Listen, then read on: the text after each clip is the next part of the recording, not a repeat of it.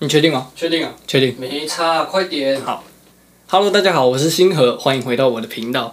我的频道呢，最近在 YouTube 上面达到了一千人的订阅，哇耶！感谢大家对这个频道的支持。那一千人订阅大概花了两年的时间啊，才达到一千人的订阅。那其实这个频道呢，还有一个幕后的大工程。那大家可以看到今天的。这个场景其实非常的特别，就是要来确定，就是要来介绍这位大工程。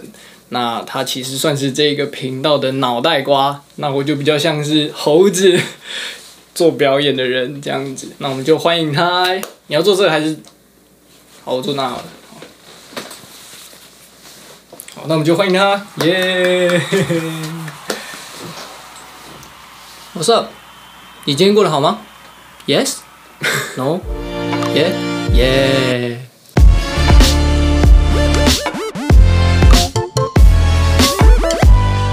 好，那接下来时间就是希望你可以跟新进到 YouTube 的创作者分享你是如何经营这个频道的，你起初的想法是什么？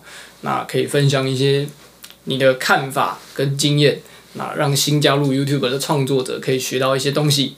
好，那剩下来就是我的时间。其实这个频道没有到两年才一千订阅，这个频道是二零一七年年底创立的。那大概是在二零一九年六月的时候，我加入这个频道，这个频道才开始有认真经营。所以这一千订阅大概有百分之八十的成果是来自于认真的经营。那在我加入之前，这个频道都是放一些旅游啊，或是生活相关的影片。它其实产出的内容还蛮有趣的。那影片也做得还不错，但就真的没有什么人订阅，没有什么人在观看。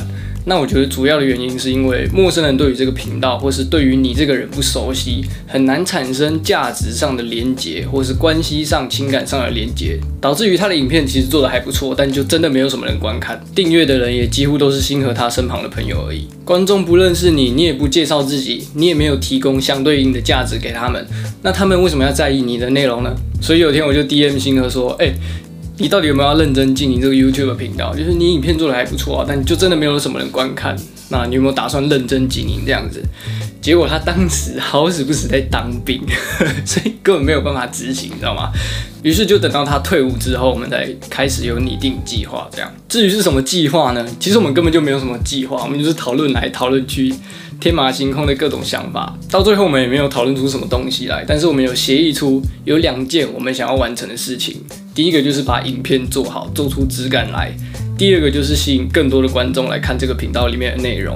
于是我们就开始了。那为了吸引更多陌生的观众来关注这个频道的内容，我们把我们频道的主题设定在内容创作。那我本身是学视觉设计的，星河他是学传播的。所以我觉得内容创作相关的教学对我们来说是再适合不过的，在分工合作的时候也非常方便。而且你会发现，其实知名的 YouTuber 或是厉害的 YouTuber，他们的频道都会有一个主题，像是阿弟他就是教英文的，理科太太她可能就是比较偏向提供知识的。那像是这群人，可能就是爆笑的短剧。每一个频道他们都会有一个主题，让观众知道说，诶，他们做的事情是什么。那我订阅之后，我接下来可以看到更多什么相关的内容。为你的频道定定主题，可以让观众很快速的抓住重点。那如果他们喜欢你的内容，自然就会订阅啦。而且如果你定定一个主题的话，观众有很大的机会会留在你的频道继续观看你的内容。那主题要怎么定？其实我觉得没有很难，你一开始就可以大胆的尝试任何东西。但我觉得通常会落在你喜欢的事情，或是你在行的事情。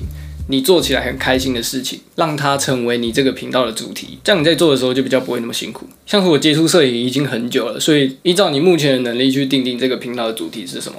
但我觉得也不用太拘谨，尽量的自由发挥，想到什么就可以尝试去看看做出来的成果会是怎么样。耶、就是自由一点啊，不要在意太多，先做就对了。反正在你频道刚开始的时候也没什么人在看，你突然换一个主题，应该也不太会有很多人在意。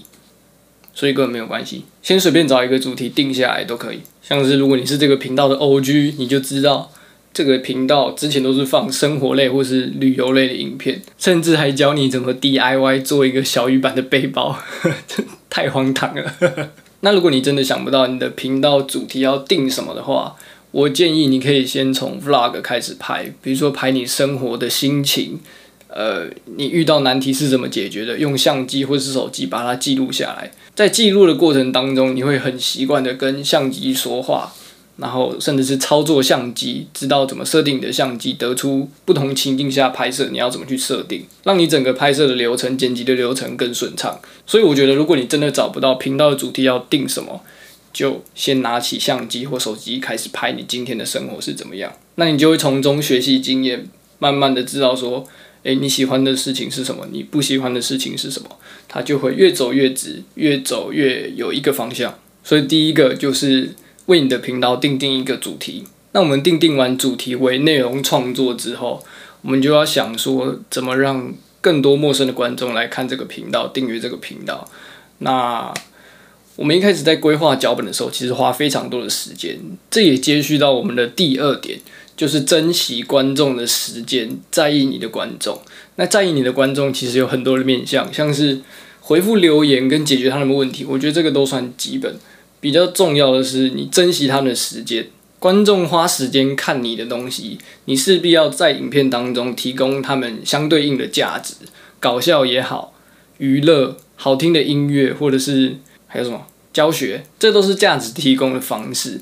那如果今天观众花时间看你的影片，你却在影片中废话连篇，或者是你讲的笑话根本不好笑，你没有为他们带来价值，那观众就很难停留在你的影片，就更难订阅你的频道，你就很难累积你的观众群。你要让观众付出的时间跟你在影片中提供的价值达到一个平衡。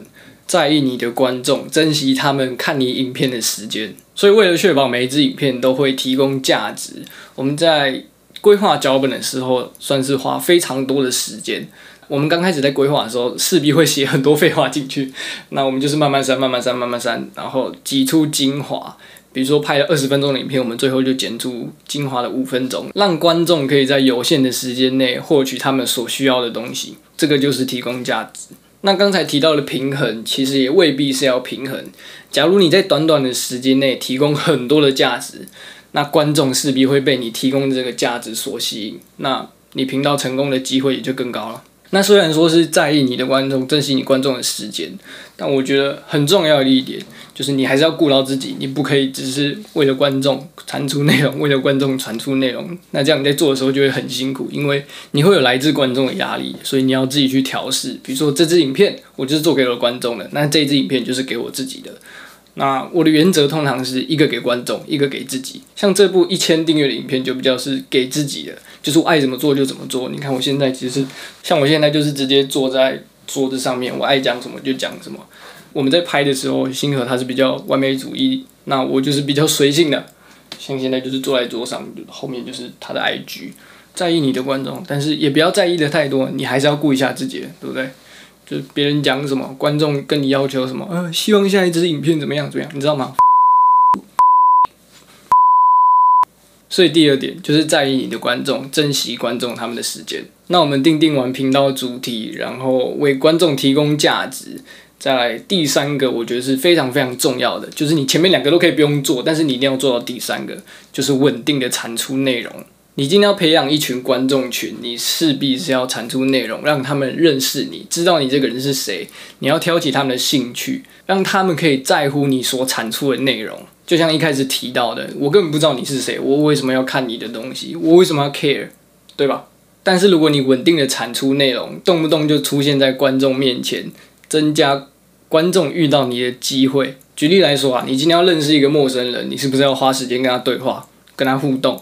跟他讲话，帮他解决问题，你们要有互动，对吧？而且是稳定的互动。你不会说，哎、我今天要认识一个陌生人，然后我大概半年才跟他见一次面，讲一次话，或是几个月才有互动，才有 传讯息。那你们要怎么认识？你们要怎么建立关系？这很难，可以，但是很难。所以，如果你要和观众建立关系，你就是要提高自己出现在他们眼睛里的频率，不然你没有跟他自我介绍，他们不知道你可以带给他们什么价值，那你的频道就很难成长啊！你要让他们有机会能够认识你啊！你不可以就是三个月才上传一次影片，半年才上传一次影片，然后说呃观众都没有来看我的影片，不是啊？观众为什么要在意？为什么要在意你的内容？你没有让他们认识你，那他们怎么会在意你产出的东西？他们为什么要 care？所以你要持续的产出内容，让观众有更多的机会能够认识你。那这个我觉得不只是限于 YouTube 而已。如果你 YouTube 只是半年上传一次，但是你在其他的社交平台上面你非常的活跃，像是 Instagram 或是 Facebook 之类的，总之就是要让观众能够有管道、有机会、有内容可以去认识你这个人，让他们有一个理由可以知道你是谁。让他们有一个理由能够去在意你的东西。为什么他们要在意你的东西？为什么他们要看你的影片？那对于持续产出内容，我们在经营的时候，其实没有持续的产出内容，比较像是诶，我们观众想要知道什么，我们就产出什么。那我们在 IG 上面，其实也相较于 YouTube，IG 它是我们比较活跃的地方，所以我们也没有很急于一定要经营 YouTube，反而还是着重于我们如何为观众带来价值。再来，其实还有一个 bonus tip，算是我个人的秘密武器，我很少告诉别人。但是，whatever，I don't give 就是勇于尝试，不要去听别人讲什么。你不用很好的相机，你也不一定要很好笑，才会有人在意你的东西。不用，你就是做你自己，做你想做的事，做你喜欢的事情，然后去尝试不同的东西。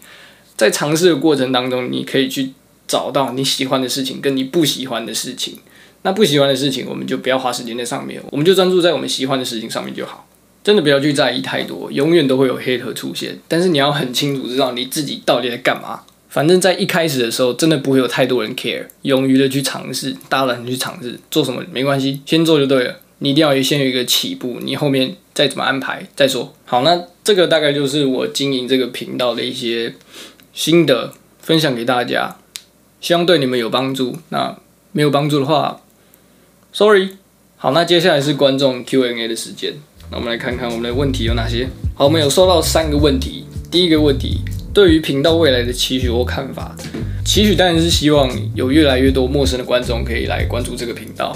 毕竟我们做影片真是蛮辛苦的，而且我们做的还不错吧？那未来的看法呢？就是刚才讲的，我们希望我们可以多尝试不一样的东西，像是呃，我自己是蛮想要拍那种微电影。但是又不会像微电影这么的，像是他刚退伍完拍的那个《I'm Back》一样，虽然需要花比较多时间制作，但是影片的效果真的很好，我很喜欢。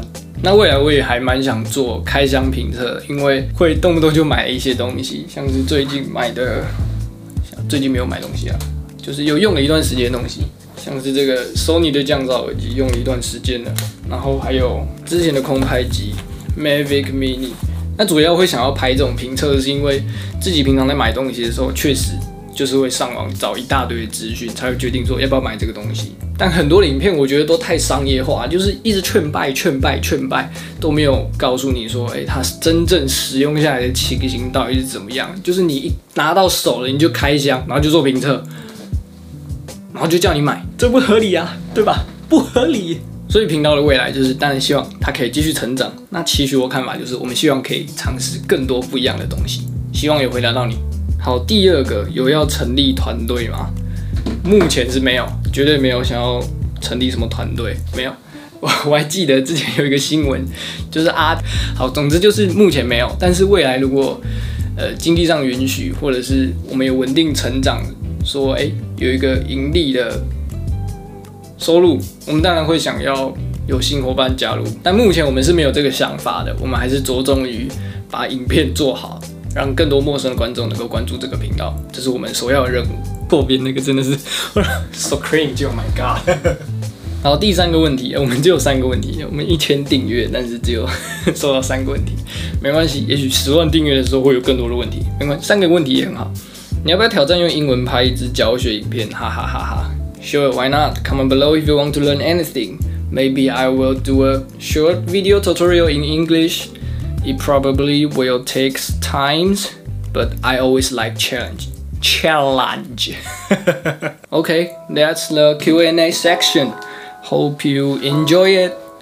And uh, yeah, 1000 subscriber and just receive three questions.